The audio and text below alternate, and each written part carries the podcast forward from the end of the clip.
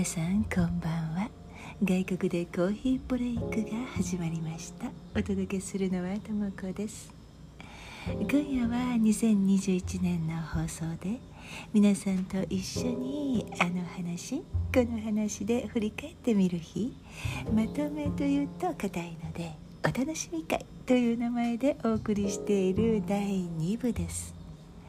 皆様からいただいた今年のお話の中でお気に入りのエピソードはどれでしたか？という質問にお返事をたくさんいただきました。ありがとうございます。それらをご紹介しながら私も一緒にお話を楽しんでいます。先週はエピソード31のお鍋のお話9のシャボン玉。14のミックスジュースのお話から私の口で届けるメッセージのこと。32の私が私のままでいられるわけ。そして次回以降のリクエストについてお話ししました。今夜はその第2部です。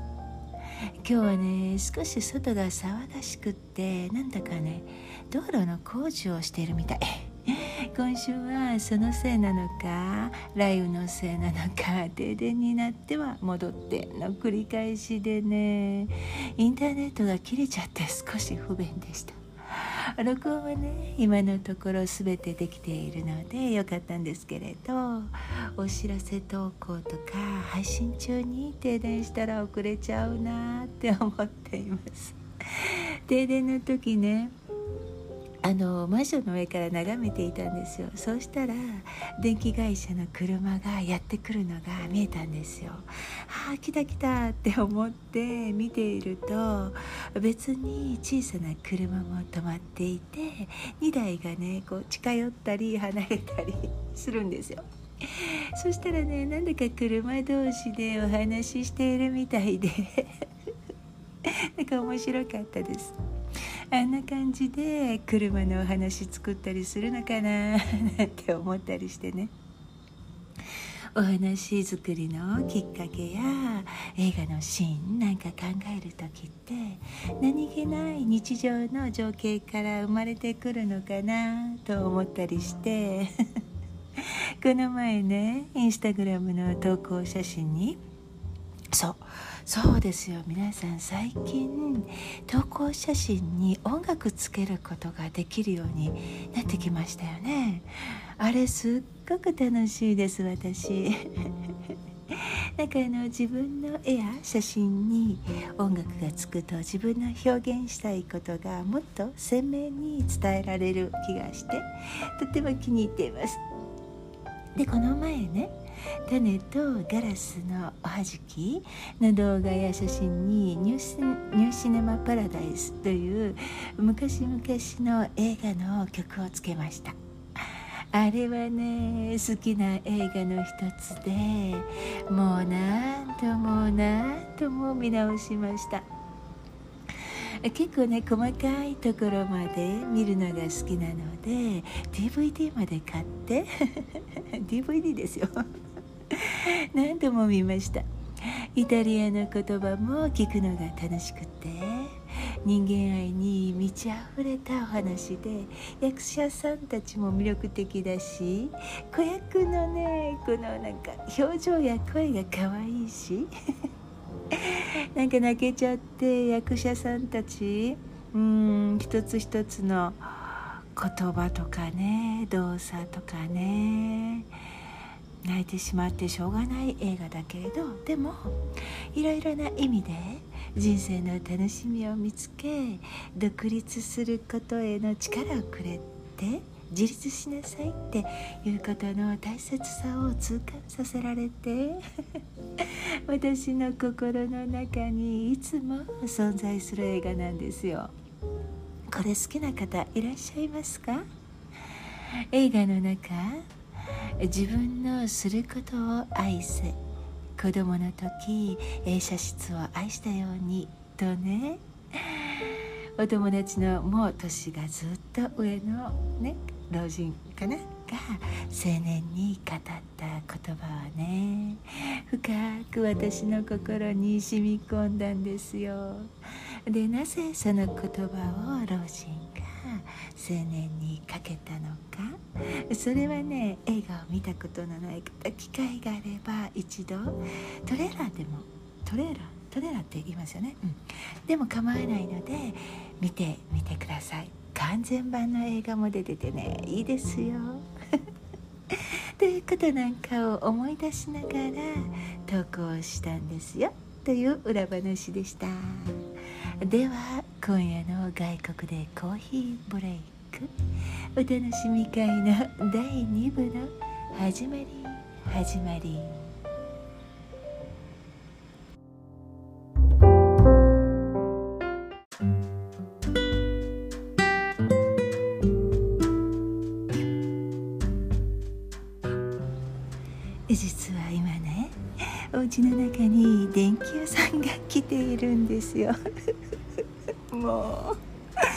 しかしたら彼らの話している声が聞こえるかもですけれどまあそれもね この放送のご愛嬌ということで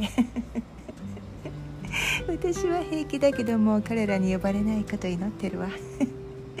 さて映画のお話で始まったお楽しみ会第2部の最初のお便りはエピソード16の「こんな時あなたなら」を選んでくださった方のお話です。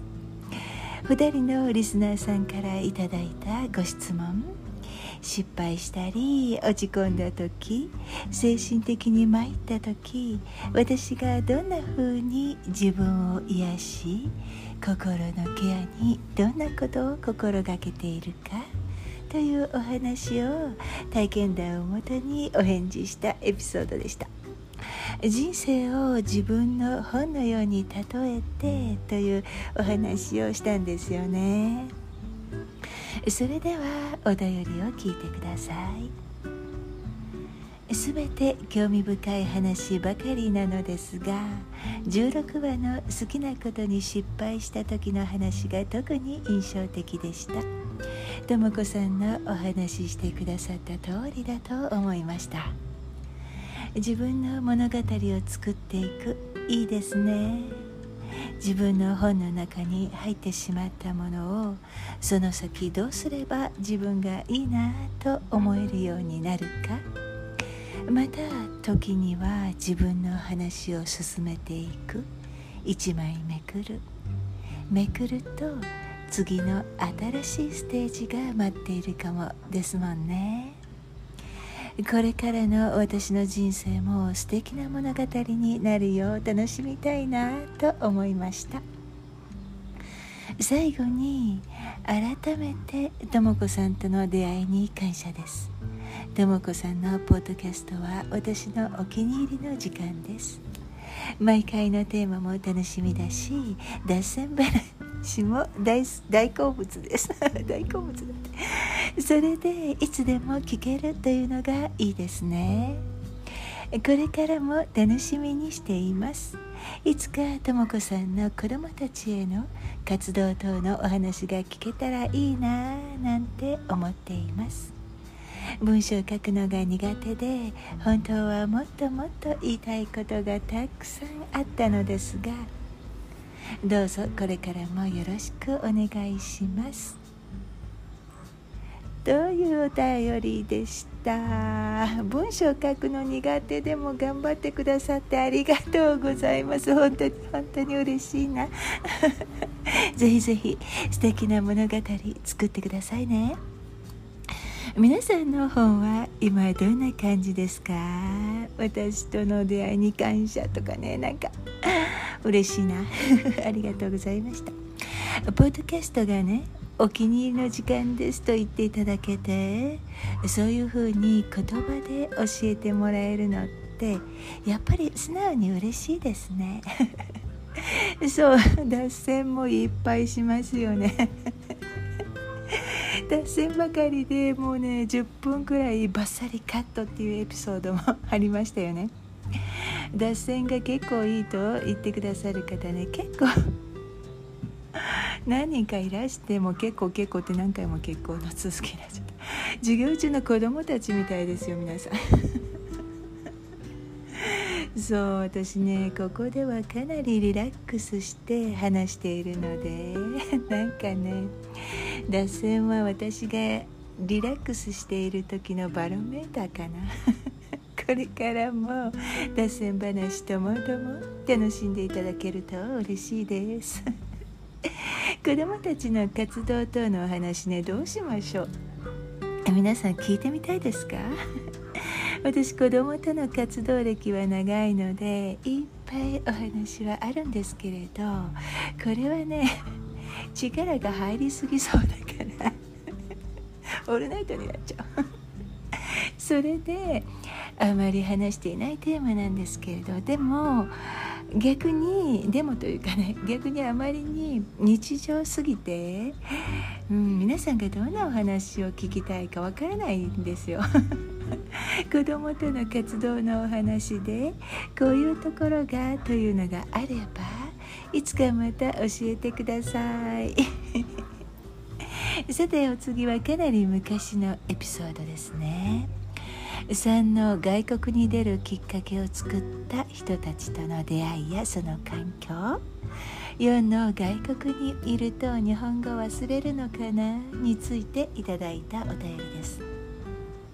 私が美大を出た後楽しすぎたクリエイティブな生活は忘れてもう普通の生活をしていこうと思った頃のお話ですね。普通というのがどんなものかよく分かっていたのかそうじゃないのか。お勤めを始めたばかりの葛藤していた頃のお話でした。でもやっぱりそういうのは続かなくって自分の好きなことを隠して生きるのはもう無理無理って。ああでもそうやって思わせてくれてそれがいいよって。自分自身がそういう生き方をしているデザイナーさんたちとの環境が将来外国に行くことへの人間形成のベースを作っていったんですねきっと。ちょっと待ってお茶飲んじゃう。でその頃の生活にこれから私がお話ししていく中の重要な人物がいたりするんですよ。でもそれはまたいつか別のエピソードでゆっくりお話ししたいなって思っています。3で出せ話せなかったお話なんですけれど一つね印象深い言葉を私にくれたデザイナーさんがいて私のことをねいつも女悟空って呼んでました。あの孫悟空の女版ですよ。あまり見せないけれどおとなしくしてないところがあったのを知ってたのかな。ある時期ね自分の生活ベースを変えるか変えないか考えていたことがあって結局変えることにしたのを知って手書きの書をくださったんですよ。その言葉がうーん面白いっていうのかな。今でも大事に思っている言葉です。皆さんにも元気や力を与えてくれるかも、うん、それはですね、えー、全ての道は天竺に通ずさらば悟空よでたらめに行け。です。素敵でしょ？私はねこの言葉に力をもらって大地の旅を始めるんですが小さな旅ですけれどね。シンプルなだけに年とともに考えることを感じることも受け取り方も変わってきますよね。でもいい言葉をもらって私にとっては宝物です。皆さんにもプレゼントだ。エピソード4は私が外国で新しくできている、うん、流行りの日本語 っていうのかな。をどのように感じて使ったりまたは使えなかったりしているかというエピソードでした。ではお便りを聞いてみてください。エピソード3タイトルを見て聞き直しました。実に興味深い。私などは流されるままに疑うこともなくここまで来てしまった。エピソード4エピソード3からそのまま聞き込んでしまいました。こちらはもっと興味深い。なんならもういっぺんやってみる？子供の頃から使っていたような気がする。東北弁だとやってみっかとなります。もう思い出す程度だがそれならという意味かな。一旦前の会話の内容を軽く否定なしは念のため確認するような時に使うのかな。なんならどうですか？は一度お試しになりますか？みたいに続くことが多い省略形。何気なくが何気にとか恥ずかしいがはずい気持ち悪いがきしょいとか？我々にはうーんですね。断然と全然も使い方が怪しい。否定と肯定の強弱で使い分けるはずなのだが全て全然。脱線脱線。ではおやすみなさい。ということでね。もう流行りの言葉の解説をしてくださいました。そうなんですよ。日本語の話し方は忘れないけれどうんどんどん出てきてる新しい言葉を知らなかったりするんですよ。それで YouTube なんか聞いてて これなんだろうってね。最近もう一つ湧いてきた不思議の日本語は例えばうしよう。雨が降ってきた。窓閉めなくちゃ。まあいいやちょっとそのままでやろう。例えばどこどこのお店でアイスクリームが売ってるというような感じの普通だとうんアイスクリームを売ってるっていうね「お」となるところに「が」を使い始めていませんか？あれ嫌とかじゃなくってどういう経過をたどってこんな表現が生まれたのかとっても興味があります でねこれほら例えば英語に翻訳する時主語はアイスクリームでしょ？アイスクリームがなんか売ってるみたいになるじゃないですか。Google なんかどうやって訳すか楽しそうだなっていつもね笑っています。日本語を教える時もあるのでこういうのは質問するな質問するなって思いますね。子供はしないんですよ。大人はね脱線も狙ってきてこういうの質問するから大変ですよ。脱線みんな好きなんだな。もうこの方も脱線したでしょ。脱線ループ番組で最後のお話あお料理のことなんですけどちょっとね雨が降ってきたので電気屋さんに窓閉めてとか言えない。ちょっと待っててください。後で戻ってきますね。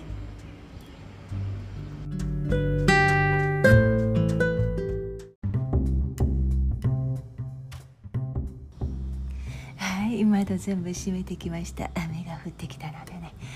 お急ぎで行ってきました。で私ちょっと気になっちゃって 雨が降ったり電気屋さんのことがあってねちゃんとおへあのお便り読んでないんじゃないかなと思って今少し聞いてみたんですよ。そうしたらやっぱりねえーとエピソード4のところでお話をお便りをくださった方のちゃんと読んでなかったとですね。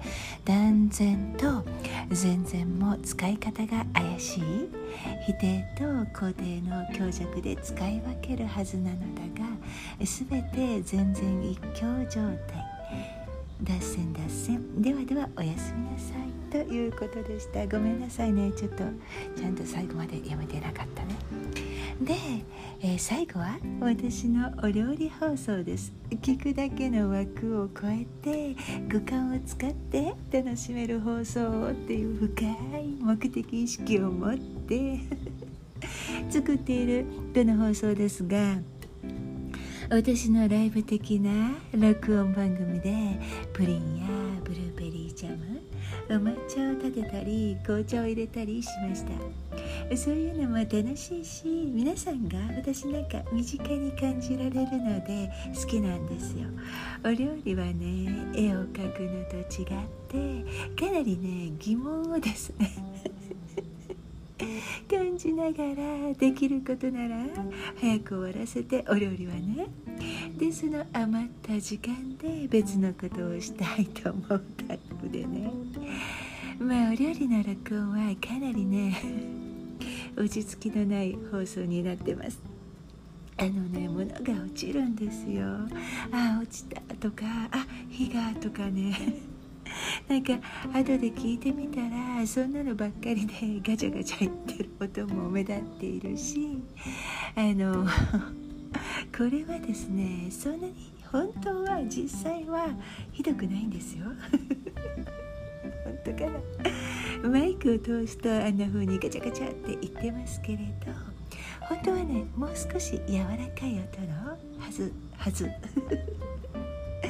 絵を描いていてねアクシデントがあっても慌てないんですけれどあんな簡単なお料理で「ああ」なんて言っているのでねもう。うわ私いつもこんな感じでお料理しているのかななんて思ってしまうんですけれど皆さんもね一度自分がお料理しているところ録音してみるというのはいかがでしょう？結構楽しいし私と同じような感じの人がもしいたら嬉しいな。あとはえー、っとねエピソード18のようにどんな風に絵のイメージが湧いてくるかの実践をワクワクするような私が好きなことを実際にやりながらお届けしたエピソードですね。鳩時計さんの音や朝顔の硬い種の皮を剥こうとした時のお話が入っています。ということでそういうのもいいよと言ってくださった方々のお便りをちょっとねここでお茶ちょっと待って。あ美味しい。うん。えっ、とワクワク大好きな回はエピソード22のブルーベリージャム作り。プリンの回も好きです。なんだろうお料理しているカチャカチャする音が。なんだかとっても可愛いです。洋書の絵本を見ているみたいです。ともこさんもっとカチャカチャしてくれていいですよ。カチャカチャ大事ですよ。ともこさんもワクワクな一日よ というかわいい優しいお便りともう一つ。笑いながら聞いていたのはどんぐりをガンガンしていた時プリンを作っておられた時あとお鍋の話ということでね。プリンはね何回目えっとね、えー、17ですね。エピソード17がプリンを作った時のお話。で実際にガンガンしていたのは朝顔の種だったんですけれど結構硬かったので もうどんぐりでも朝顔でも同じような感じですね あれ最後はうんとビクトリーノックスだっけ？もう私こういうのもね日本語のあのなんだブランドの名前とか日本語の表現がちょっとわからなくビクトリーノックスっていうのかな日本では。でそのナイフまでここにもあるんですけれど使って開けようとしたんですよ。でも開かなかった。種硬くて自然の力は強いですね。お料理している音が洋書の絵本を見ているよというこの表現この言葉こそ洋書の絵本みたい。こんな風に感じてもらえるのなら次は何作ろうかなって楽しみになります。そうだ皆さん今私ちょっと一つ思いあ脱線これこそ脱線になっちゃうけれど。今いいの思い出しました。あの皆さんとお話ししながら作ると楽しいお菓子？あのねチョコレートのサラミ？これいつか一緒に作りましょう。小さなね子供さんとかいる方？あの簡単だから一緒にやろうやろう。うんこれは良いかもです。来年絶対やってみますのでどうぞお楽しみに。皆さんの「いいよいいよ」の温かメッセージに励まされてまたそのうちね お料理やワクワク活動を放送で実践していく自信がつきました。お料理にね自信がついてくれればもっといいのにね。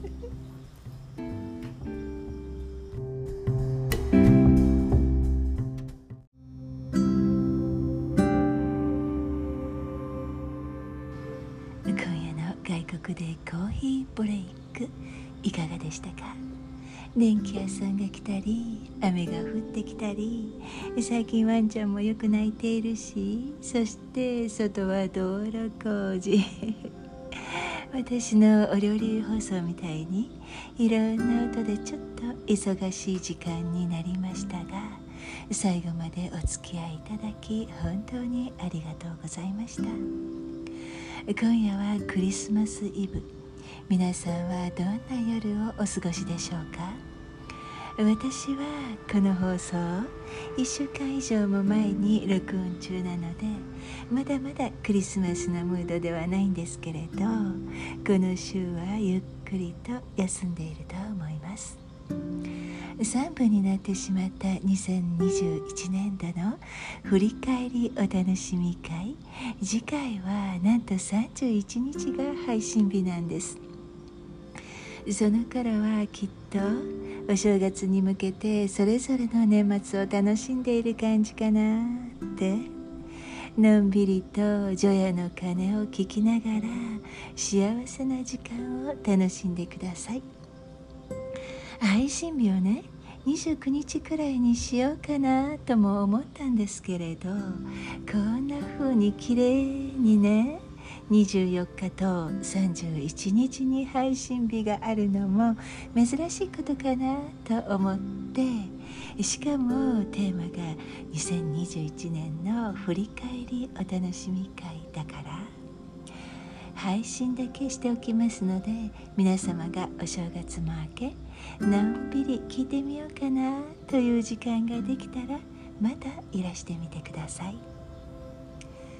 クリスマスを迎えこの週末は皆様と皆様の大切な人々の心の中が夢と希望にあふれ健康で輝くろうそくのように美しい時間で満たされますようにメリークリスマス皆さんのために幸せのろうそくに火を灯しますね。